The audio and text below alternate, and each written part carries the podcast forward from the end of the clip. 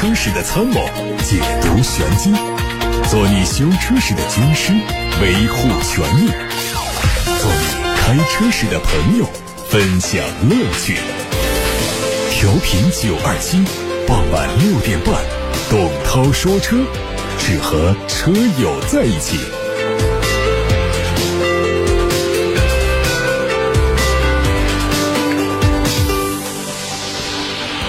各位好，董涛来了。直播时间，欢迎大家在六点半到七点半，通过互动的热线电话和董涛说车同名微信公众号，提出选车用车的问题，我们共同来解决。另外，还可以把汽车消费维权的新闻线索发送到直播间。我们先看新闻，有媒体已经曝光了新款奔驰 A 级的路试照片，这车有望在。今年的春季就亮相，夏天开始上市销售。可以看到中网改成了蜂窝状，大灯向全新的 C 级靠拢，转向灯带也设计成了条状。测试车对尾灯和后杠做了伪装，所以我们看不到它的更大变化。因为当前全球芯片短缺的问题啊，带来很大的影响，所以这个新款的 A 级呢，大概率会取消掉中控触控板的设计，采用中央触控屏来取代，并且会融进一些手势控制的功能。新款车型搭载。1.3T 的发动机匹配七速的湿式双离合，新款车型未来也许会引进48伏的轻混。2022款的奥迪 A3 已经上市了，推了12款车。都用 1.4T 发动机，售价从二十万三千一起，最贵的卖到二十四万九千七。作为年度改款呢，它只在配置上有一些调整，此前的胎压显示改成了胎压报警，同时新增了车联网功能和 USB 充电口。另外呢，入门车取消了前后泊车雷达，改成了选装。时尚版也增加了一个并线辅助的功能。福特中国。正式宣布，全新一代的 F 幺五零猛禽会在二月二十五号正式开启预定，会采取官方直营的方式引进到中国来销售。在外观上，新一代的 F 幺五零皮卡做了一些升级，全新的前大灯通过 L 型的 LED 日间行车灯带来勾勒，搭配带着巨大的福特 logo 的前进气格栅，看起来更加霸气。另外还换装了更宽大的黑色的塑料轮眉，另外还有全地形的越野胎。内饰是全液晶仪表和更大的中控屏，并且保留了一些物理按键。未来进口中国的版本会标配整车 OTA 空中软件升级的功能。动力继续用 3.5T V6 配十速的变速器。不过福特中国还没有透露这一台发动机的具体动力参数。日前，沃尔沃品牌的负责人表示，全新的纯电动沃尔沃 x C90 即将到来，但是现款的插混还会继续服役，并且通过改进来满足美国和中国等市场的最新需求。简单的理解就是，未来的沃尔沃 x C90 将会实现两代同堂销售的局面。在国内，多代同堂销售的产品非常多，市场表现也有很不错的，但是主要还是看定价。而沃尔沃这波操作呢，也是很明智的，新一代满足纯电动需求。老一代呢是用插混来保持市场的过渡，如果定价和优惠都同样给力的话呢，未来可能也不愁卖。保时捷的官方发布了旗下最新车型 Macan T 的售价六十一万八，它的定位和 Macan Macan S 相比呢是处在中间档，会在北京车展期间进行亚洲首秀。外观在延续标准版的风格上呢，对前部、对侧面和后面做了一些元素点缀。区别于其他的版本，这款车是唯一是钢制悬挂标配保时捷主动悬挂管理系统的保时捷，而且车身的高度降低了一点五公分。另外还可以选装带保时捷主动悬挂管理系统的自适应空气悬挂，并且把车身高度再降一公分。动力用的是二点零 T 匹配七速的双离合，并且提供了四驱。在去年的广州车展上首发的上汽大众新款威然，将在二月二十二号开启预售。预计三月份上市，新款和现款在外观上是一样的，主要的变化都在内饰，换上了更大尺寸的悬浮式的中控屏、电子换挡旋钮、中控区域的触控式的操作面板，科技感都得到了提升，看上去也更加年轻。动力继续是高低功率的 2.0T 配七速双离合。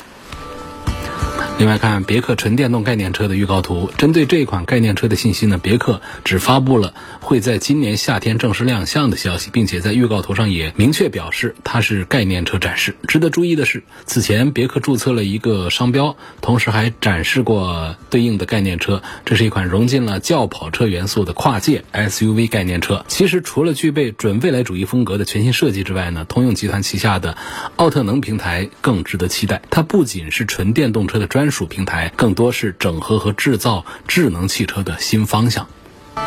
网上传出一款比亚迪唐 EV 四驱版的实拍图，消息说最快在三月下旬预售，四月下旬上市。图上看到前脸和已经亮相的汉 EV、元 EV 如出一辙，这不仅让它和燃油版、插混版之间有了明显差异化变化，高级感和辨识度也得到了提升。动力上会推单电机和双电机，它们的续航里程呢最大可以到七百三十公里到六百三十五公里。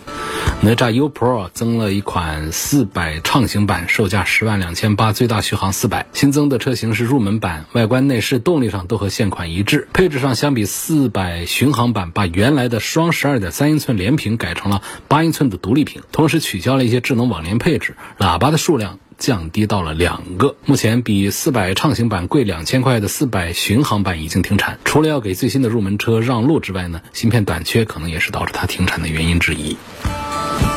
负面缠身的法拉第未来终于迎来一个好消息，说 FF 官方宣布和另外一家公司签订合同，会在韩国在2024年开始生产 FF 的第二款电动车 FF 八幺。同时，法拉第未来还宣布，计划今年的第三季度开始量产 FF 九幺。有国内媒体说，未来代工生产的这个 FF 八幺绝对不会是 FF 原本规划的 FF 八幺。预测这个车的价格会在三十万元左右，来进军目前竞争最为激烈的高端电动车市场。FF 之所以会把 FF 八幺的定位定在三十万元级别，并且一改 FF 九幺的量产模式，采用代工模式来做量产，主要是因为它已经内外交困。缺少资金支持，它既需要一款能够快速走量的车型来刺激市场信心，也需要通过代工模式转移成本和资金压力。但是能不能熬到二零二四年，这还是一个未知数。我们还要插播一条召回的消息，这是刚刚收到的，说北京奔驰汽车有限公司刚刚根据《缺陷汽车产品召回管理条例》和《缺陷汽车产品召回管理条例实施办法》的要求呢，向国家市场监督管理总局备案了召回计划。八月十五号开始召回生产日期在二零一八年十一月三十号到二零二一年十二月十五号期间生产的一部分 EQC，总共有一万多辆。因为电动驱动模块制造偏差，这次召回范围内的部分车辆的电动驱动模块的冷却系统可能存在密封不好的问题，导致冷却液渗漏。如果冷却液渗漏到电机里头，长期使用之后呢，可能会降低高压系统的绝缘电阻值，极端情况下车辆可能无法启动。冷却液渗透不满足国家相关强制标准当中关于冷却系统密封的要求，极端条件下呢，车辆的电动驱动模块输出功率会降低，存在安全隐患。所以，北京奔驰汽车有有限公司将会通过授权经销商为召回范围内的车辆检查电动驱动模块的生产序列编号。如果生产序列编号在受影响的范围之内，就会免费更换改进之后的电动驱动模块总成，来消除安全隐患。董涛说：“这现在开始来回答大家的问题。八六八六上有个话题是问：二零二二款的雪铁龙天翼 C 五国内什么时候上市？北京车展上会不会亮相？我估计北京车展好像不会吧，要到今年下半年吧，应该。感觉啊，这个信息不准。在董涛说这微信公众号后台问：奥迪 A 六的 Allroad 和宝马的六系 GT 这辆车应该怎么选？按六系 GT 的这个价格来对应到的六十万的奥迪 A 六的话呢，就是 Allroad 三点零 T 的版本。呃，六系 GT 它是二点零 T，我觉得一样的价格下，那肯定是奥迪 A 六的 Oro 的更划得来呀，更值得买呀。两样东西就可以碾压六系 GT 了。一个呢是三点零 T 六缸机，第二个呢就是跨车四驱。六系 GT 是一个后驱车，A 六的 Oro 的它是四驱车。而且用的是比较好的四驱，所以这两个产品如果同样是六十万价格，从产品力这个角度讲的话，肯定是奥迪 A 六有明显的优势，不是说稍微的好一点，明显的优势在 A 六 Allroad 上。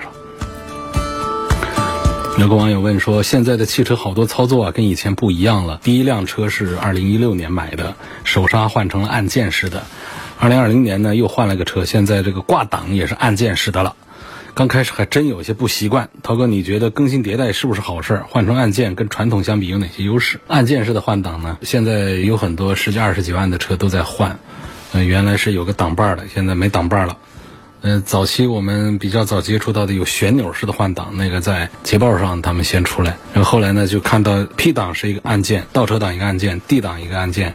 N 档一个按键等等，就是搞成一排。在超跑上要更多一件一点点。其实我觉得放到这个中间这儿呢，也就算了。它现在还有一些车呢，它不是放到我们原来的挂档的这个中间通道这个地方，它直接放到仪表台台子上头，那么用手要伸出去。后背的离开我们的靠背，得往前够一下才能按的。这个代表的是谁呢？是阿斯顿马丁的，他喜欢这么搞，在那个平的顶上，仪表台那上面去按，肯定是带来一些不方便的。我是觉得这样做，你要是用那种很客套的话讲呢，就任何事物都有两面性啊，各有优势。但实际上你要直接讲的话，这就是只能说是提高了一些格调，节省了一点点这个空间。缺点就是一大堆，就是按说我们过去的这个拨杆式的，或者说我们的这个挡把式的换挡，它能够让我们的驾驶操作更加的轻便，更加的简单，有效的防止误操作。就放到这儿，我们这个地方要把那空间节约出来干什么呢？我是不太习惯这个中间这儿是个空的，就没有换挡的。但是像奔驰呢，他们一些车型在中间换呢，大量的车型是用这个方向盘底下的换挡杆，那中间这儿也把它省出来，做的很平整。这种习惯呢，习惯了之后呢，也是可以。反正就是很多车型的换挡杆都在想办法变一变啊，有相当一部分呢在演变，变成了旋钮式、按键式。它不能像我们的换挡杆那样的进行盲挂，那它非得是用眼睛看一下。我们通过换挡杆的位置的手感都可以知道汽车处在哪个档位。尤其是我们早期开手动挡的朋友们是更有印象，那根本就没有任何必要去看一眼我怎么换，哪是倒车档、一档、二档什么的。那么我们这种直来直去的这种推进式的这样的换挡手柄的话呢，也是不需要用眼睛看的。但是你这种按键式的是必须看的。哪有完全不看靠摸的？那还浪费时间呢。所以每次都要用眼睛瞟一下，实际上是容易按错键的。按错键不是一个这个很大的问题，因为在行驶途中呢都有一些保护，你不会说在在跑的过程当中按这个倒车键车就怎样了，而是说这实在是影响我们的操作效率。那么有一些车呢，它还把这个换挡按键跟这个发动机变速箱的跟启动键按在一块儿，这个就更是加大了误操作的概率。在开的过程当中。你出现一个关掉发动机的一个情况，那这就是安全隐患，啊，尤其我刚才说的，就是把这个按键搞到那个仪表台上头那一方去的，我觉得这是一个神仙操作了。很多时候需要身体前倾、伸长手臂，这种按键式的换挡，我觉得就实际是失去了驾驶的乐趣。还有一位网友问了一个问题，也特别好啊。现在年轻人好像都不大爱玩车了，属实啊。你像我们二十多岁的时候，就比现在这个时候二十多岁的人更喜欢车一些，爱玩车。为什么呢？因为那会儿车还是稀罕一些。你现在车这烂大街的，天天堵着不烦它就不错了，还喜欢它，有什么值得喜欢的呢？大家都作为一个代步的工具了，所以就跟家里一个自行车一样的，就没人喜欢了。那原来像我们刚参加工作的时候，出去采访，单位的采访车。跟着司机一块儿出去，手上也有驾照，家里又没车，我跟司机商量一下，哎，回来我开吧，那开一趟可高兴了。然后后来自己买车，那一买车那不得了，哎呀，就觉得这过去这车那都是公家才有，现在咱家里也有了。于是啊，什么自驾游啊，什么车友会啊，给车上做装饰啊，天天在摸索怎么弄，这就是对汽车的兴趣，喜欢玩。那时候街上车又不堵，车车又少。你现在满大街都是堵的车，你愿意花贵的那几百万的车，你愿意便宜的就几万块钱，他都可以搞个车。其实大家就没什么兴趣了啊。另外呢，就是玩车还有一个。态度呢，就是投入式的玩车，就是投钱的那种玩。那种玩车呢，它是一种高门槛的、高投入的、高风险的、低回报的这样的一个爱好。就是你比方说花个一两万块钱买辆破车，呃，然后呢再加上花上若干倍的价格，十万二十万的来改它，进这个玩车的这个大门。其实这个就是相对于现在当下的。这个好玩的事情来说的话呢，就是太单调了。现在打游戏呀、剧本杀呀、研究穿搭呀等等，这些钱随便花在哪一样上，都能够让我们现在二十出头的这个精神小伙又体面又风光。何必搞得自己一身的破烂玩意儿是吧？我们现在这个物价各方面都在涨的，我们好多人的收入也在涨啊。但是这个汽车的价格它一直都没涨。你十几年前宝马三系起售价三十万，你今天的宝马三系还是个三十万。那当年的奢侈品现在已经是普通家庭代步工具，对多数车主来说呢，通勤需求、空间实用性、燃油经济性的重要程度都排在什么运动性能啊、操控性能这些之前。需求决定供给，市面上的性能新车越来越少，老款车型是越变越大。你看这个连这个叉五眼眼看着国产的叉五它就是要做加长的版本，然后现在新能源汽车又在发展，发动机都快灭绝了，好多工厂都不再研发新的发动机了，把老款的做完卖完。就算完，兰博基尼零百加速时间就跟我们现在买一个 Model 3特斯拉的一个高性能版，一样的一个提速效果，三秒多钟。在随着这个智能驾驶技术在发展，完全自动驾驶早晚都得实现。会不会开车都不太重要了，还谈什么驾驶乐趣呢？我们过去像早些年代那时候看什么《头文字 D》啊，《速度与激情》啊，那些漫画电影，这确实影响了我们年轻时候那一代人。所以你现在《头文字 D》推一个续作也是反响平平啊，《速度激情》变成了科幻片。国内的这个电影像韩寒他们弄的就是一些电影也都感觉在过气。那《飞驰人生》一个过气的赛车手用生命实现梦想，但是呢，就是玩车这个事情确实是在逐步的在过气。所以我们这个中国的汽车工业它起步晚，谈不上成体系的汽车文化。国内的玩车的风格很大程度上是受这个隔壁日本。汽车文化的影响来的，但是在日本本土，年轻人也对汽车失去了兴趣。说现在据说是现在日本的年轻人最喜欢的汽车品牌已经变成特斯拉了。那过去送豆腐的这个八六啊什么的，现在的日本年轻人都不喜欢了。包括街道改车啊这种，现在也变得都不合法，也不安全。就玩车热的这个消退呢，它是一种历史的必然。就是我们玩车的环境呢，就从过去的街道丛林。野蛮乱象时代在向规范化、赛道化进步，那这对于我们玩车人士，对于其他的交通参与者都是一件好事儿。就你要喜欢速度啊，你可以去北上广大城市都有不少的赛车场、卡丁车场，武汉也有卡丁车比赛的小场馆，开着自己的车到赛道去跑个半天。也就几百块钱的事儿，在卡丁赛场上也花不了多少钱，也可以开着玩一玩。所以这就是现在这情况。确实，现在年轻人是越来越不喜欢玩车了。再来看看大家的其他提问啊，有位网友问：这个四十岁男士适不适合开宝马叉一？这个话题也是本周重复提问，就是在微信公众号后台的提问呢，我会在节目里进行回答。所以不能说在微信公众号后台提个问题，就像同事之间一样的，可以看到在手机上给你敲字做回复。现在我们这个微信呢，还没办法做的这么的完美。我说过没什么不适合的，叉一它里头也有空间，然后外面也有一个样子的一个大小，然后价格卖的也不贵，而且它造型也不是那么的年轻时尚啊，那么的跳跃，那么的出格。所以虽然说四十岁作为一个一个中青年。男性朋友应该是选一些更加的机动一点的车型，但是这个叉一我觉得就基本上还是比较适合。这是重复的一个回答了。不考虑电动车、混动车，那么一汽大众、上汽大众、凯迪拉克哪个更值得买？你这问品牌没法说啊，每个品牌旗下都有值得考虑的产品、车型的优缺点，不能讲这个品牌有什么优缺点。然后我们说啊，一汽大众最值得买，一汽大众底下哪一个车值得买呢？它有的车它就不行啊，有的车是可以啊。广汽传祺 M 八这个 MPV 怎么样？希望讲一下。这是我们这个国产的埃尔法呀，啊，这夸张了一点啊，就中国的埃尔法。就是总之呢，它的价值感还是不错的。你首先要考虑，它是个围绕二十万的价位的一个五米长的一个大 MPV。那么它身上可能会有一些不完善的地方，比方说我们要相对这个 GL 八讲呢，它还又短了一点。相对两个本田的产品来讲的话呢，它内部的。做工的精细度呢，又稍微的差了一点，但是总体上讲，就是它的驾乘体验对于二十万来说，这是很值得考虑的一个产品了。就是它为了给消费者更舒适的驾乘体验呢，比方说它现在新款的座舱在原来的基础上又做了升级，在座椅的舒适性啊、内饰的设计感呢、车内的静谧性上面，包括空气质量的管理方面都做了优化。它的前中后排都是豪华真皮座椅，把靠背坐垫。人机优化做的非常到位，贴合感做的很好。这相对讲，其实我们的其他有一些产品就做的并不是很好。为什么那个阿尔法呀，他们很受欢迎啊？我们说改座椅，往往很多车上说改的是阿尔法同款座椅，就是它这个座椅啊，坐的舒服啊。就像我们这个别克 GL 八原车的座椅，它就不讲究，坐的就不是那么的舒服，就这道理。而这个传奇的 M 八上这个座椅呢，其实做的都还是。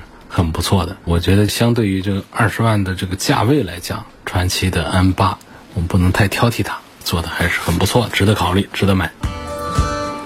帅女士发来一个三幺五维权的消息，我们一起关注一下。她的车是福特福克斯，投诉的对象呢是途虎工厂店的澳门路店，说二零一七年买这个车呢，二零二一年四月份换了火花塞，今年春节期间呢跑高速，火花塞故障了，车的维修费花了一万九。我，途虎的工作人员让我把火花塞寄回去返厂鉴定，鉴定结果不是质量问题，是外力原因导致的拉缸，所以故障了，只能够赔付火花塞的费用。我认为不合理，想要维权。这事儿这需要了解一下详细情况，就是你要花一万多块钱导致来维修的这个拉缸的这个情况，是火花塞的什么故障导致的拉缸？这个情况我觉得有点不大对头啊，更像是不是机油缺了或者其他一些原因导致的拉缸啊？怎么会出现火花塞的故障？它会导致我们的这个汽车的动力不好啊，甚至没法启动啊，等等这样的一些情况。而且呢，你只在途虎店里面消费了火花塞，那么途虎店里面呢，只对你的火花塞进行一个返厂的鉴定，然后得出一个火花塞没有质量问题，它这个流程看起来好像没毛病啊。那么你这个拉缸的准确的原因，你是在哪儿修的？把这个原因告诉我们。比方说我们在哪里修车，修车的师傅告诉我们说这是什么原因导致的一个拉缸，这样的信息呢，在给我们做发布的时候呢，要一起给我们写的更加的详细一些。那么总之呢，我们马上就会派记者、派其他主持人同事跟帅女士取得联系，来核实一下具体的情况是怎样。下面有个问题问：这个哈弗 H 六跟风神的 H 二七这两个车应该买谁？两个车的尺寸也好，动力也好，配置也好，产品力啊是高度的接近，那真是一对好冤家。但是在全国的这个销售范围当中呢，哈弗 H 六是遥遥领先我们的东风风神 A S 七。但是在湖北市场呢，作为本土车，东风风神的 H 二七的这个市场占有率还是比较高的，而且它的质量反馈呢也还是比较稳定的。那风神 H 七做了一系列的这个内外的升级之后呢，我觉得它在外观上啊、内饰上啊这种时尚啊、潮流的这个程度呢是胜过了哈弗 H 六的。在其他的硬件各个方面跟 H 六高度接近，没有办法 PK 一个胜负的这种情况下，我觉得从湖北的一个本土用车和这个风神 H 七的这种升级，呃内外的颜值来讲呢，我会赞成风神的 H 七要多一些。有朋友还在问说，九二七过去老是在卖这个风神的 H 七，现在还在卖没有？就一直在卖，就没有在节目里再做宣传了。说感兴趣直接打那个零二七八六八六六六六六报名来咨询就行。有网友在微信公众号的后台问我，说我准备买一个开了两年左右的二手车，标致五零八 L，我看中底盘内饰还有空间，价格合适，预算在十五万左右，还没定，希望给点建议。开两年的标致五零八。还卖十五万，贵了啊！你这应该就是某个二手车的店子或者说平台上的价，那价格是赚你钱的价格，我认为是不划算。标致五零八，你就讲这个买一个顶配的价格，优惠的话大概就是二十万出头，二十一万。我不知道是不是一个顶配的车。你如果说是一个低配的车的话，你买个新车才十五万，而且你是开了两年。另外呢，从这个标致五零八的这个销售数字等等热度各方面来看，它的保值显然是并不很好的。所以这个十五万这个价格它本身就不大好，当然你看中这个车的底盘内饰空间这个没问题，这个车开的感觉还是很不错的。但是因为市场保有量下降呢，它的保值啊各方面都在下降。那么它的价格开个两年的话，如果是低配，我觉得十一二万可能更加的恰当一些啊。丰田的荣放和本田的 CRV 这两款车应该怎么选？两个车里面呢，选他们的什么配置会比较好？这两个车卖得好还是本田的 CRV？比较先入为主啊，产品力几乎是很难找到它的这个明显的一些瑕疵，基本上还是挺划算的。而且呢，我觉得像这个丰田的荣放的话呢，从这个名字上改来改去，其实把它的焦点呢给搞散了。它不像本田的这个车呢，它一直不管是怎么换代怎么改，它一直叫 CRV，对大家对这个车的这个认识啊，就还是更加的稳定一些。关于说买 CRV 该买它的哪一个版本的话呢，这其实也是一件特别简单的事儿。CRV 呢，如果没有特别指明的话呢，就应该说的是它的纯燃油版 1.5T 的，否则呢，它是有这个锐混动的版本呢，还有这个插混的。那么 1.5T 呢，它都是一样的动力，在安全配置上呢也。区别很小，我觉得从它的两驱四驱来讲呢，没有必要来一定要追求它一个四驱，所以说就买它一个两驱的一个中配的车型，像都市版呐、风尚版呐，各方面配置比较齐全，我觉得这个就可以了。大概价格呢是围绕二十万。你说我买个手动挡十六万多，这个也不恰当，现在还买手动挡也没有必要。还有一个问题说，对于比亚迪的唐 DM-i 的车型，纯电动续航是一百一，呃，纯电 EV 车型的续航是五百零五。那么，如果 DM-i 车型一直用纯电使用，那么是否意味着 DM-i 的动力电池的寿命是纯电车型的五分之一？那不能这么说啊。说如果 DM-i 车型一直用纯电，用大概几万公里之后，动力电池需要更换。那现在我们基本上在中国市场上销售的这些电动车的话，基本上还没有迎来动力电池到了寿命要换电的这么一种一种局面。一般来说，得是十几年到二十年才会出现这样的一个是寿命到，第二个是衰减到没有办法接受。所以我觉得，看我们跑的这个公里数的话，我觉得这不是一个几万公里的一个事儿。啊，甚至十几万公里，大家也不用多考虑这些问题。前几年，像丰田的最早的电动的普锐斯，在美国市场上迎来换电的这个时候呢，这车子在路上跑了将近二十年、十几年，然后公里数经常会有上百万公里的、大几十万公里的，这个意见就可以仅供大家参考。四十万以内的 SUV，不考虑电动车和日系车，偶尔跑长途，一家五口，比较注重操控性和内饰，希望给。推荐几个，你看现在我们的奥迪的 Q5L，这个在四十万以内那是可以的。Q5L 为什么在节目当中推荐比较多？就是好多人在关注它的性价比，确实是还是很不错。它本身的定价体系就不高，然后终端又有一些优惠，车子又比较大，配置各方面都还行。它的性价比的这方面呢，相对于宝马的 X3 和奔驰的 GLC 来说是略有一些优势的，只是它在品牌方面。是要让人觉得好像不如奔驰一样的这样的一点点感觉，所以这样一个四十万以内的这么一个预算的话呢，我首先推荐的还是奥迪 Q5L。如果说我们来考虑奔驰的产品的话，包括宝马的产品的话呢，往往在这个预算方面可能还是要再调整一下。比方说，我们来看这个奔驰的 GLC，这 GLC 呢，我们会推荐大家买高功率一点的版本，这个价位上面也就上去了。还有这个宝马的叉三也是，他们在这个价位的设计这各方面，其实是研究了竞争对手之后拿出来的。所以我们要是买它这个高功率这四十万的预算呢，也得有点紧张。所以我觉得我们花四十万来买一个奥迪的 Q5L，往往可以挑到更丰富配置的，甚至是中高配的一个产品，就更加的划算。车里有汽油味儿是个怎么回事儿？一般来说是碳罐的问题啊。嗯，得解释一下碳罐是个什么东西啊？碳罐就是装在油箱跟发动机之间的一个罐子，这个罐子里面有碳，这个碳呢不是烧烤用的木炭呐，它是活性炭。活性炭有很好的吸附性，异味啊、杂质啊，我们现在的很多的滤水器啊、空气净化器都在用活性炭嘛，所以这个汽车里头的碳罐呢，就是用活性炭在吸附一些杂质的。吸附什么杂质？汽车烧汽油，汽油呢它容易挥发，常温下呢油箱里面就充满了汽油蒸汽。这些蒸汽呢，它就会进入到大气当中，导致空气受污染。所以这个车上呢，它都会有一个燃料蒸发排放控制系统。这个系统的作用就是把蒸汽引进去燃烧，并且防止它挥发到大气当中。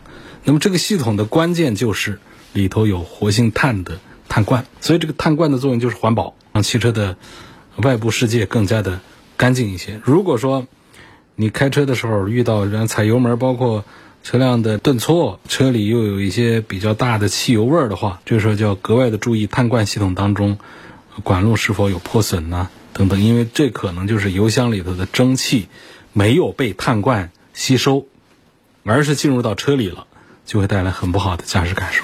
另外还有一些情况也要检查一下，就是非怠速运转发动机工作的时候，时不时的可以听到哒哒哒的响声，这个声音呢是碳罐的电子阀，如果说是。这个碳罐电子阀来发出来的声音，那基本上这个车也没什么问题，这是正常的。它如果不是电子阀发出的声音，就是要检查一下的。有个网友问：路虎发现运动版、运动性能版，呃，落地价呢，它都不到二十九。我希望谈一谈这个车。首先呢，这是在国内生产的一个路虎，它本身的成本要低一点。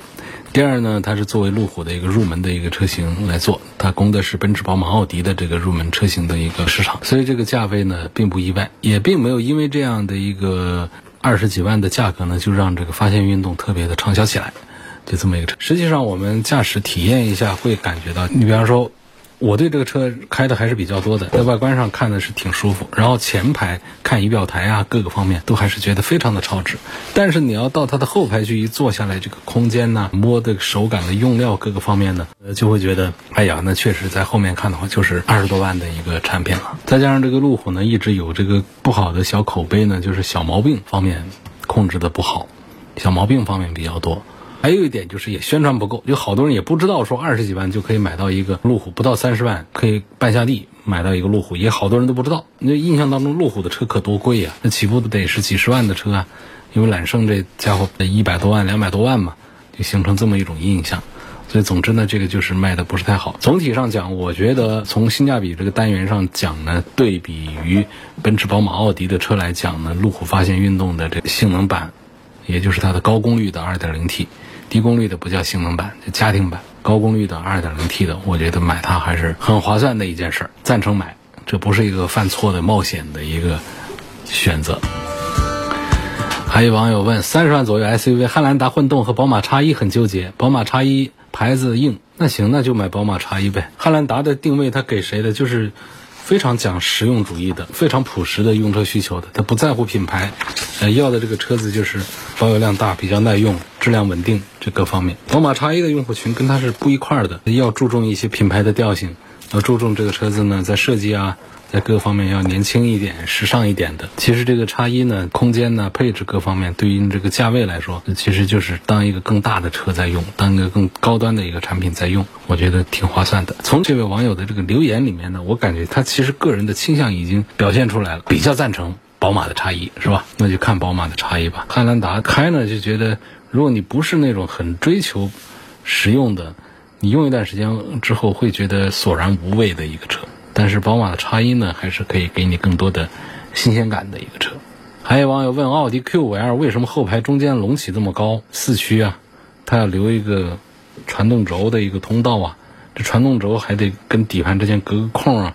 还得有散热的一套东西，所以中间就把它隆起来。很多后驱车后面都隆得挺高的，地台隆起来呢，一个是作为通道用，第二个呢，这样折叠一下做个隆起呢，对于底盘的这个坚固性也会有一些帮助。当然，并不是说我们地台做的全平的底盘就不坚固，它可以用其他的方案来解决底盘的这个坚韧的问题，只是解决的方式方案不一样而已。好，今天就说到这儿，感谢大家收听和参与。错过收听的，欢迎通过董涛说车的全媒体平台收听往期节目的重播音频。董涛说车全媒体平台广泛的入驻在微信公众号、微博、蜻蜓、喜马拉雅等等各种平台上。我们下次节目再会。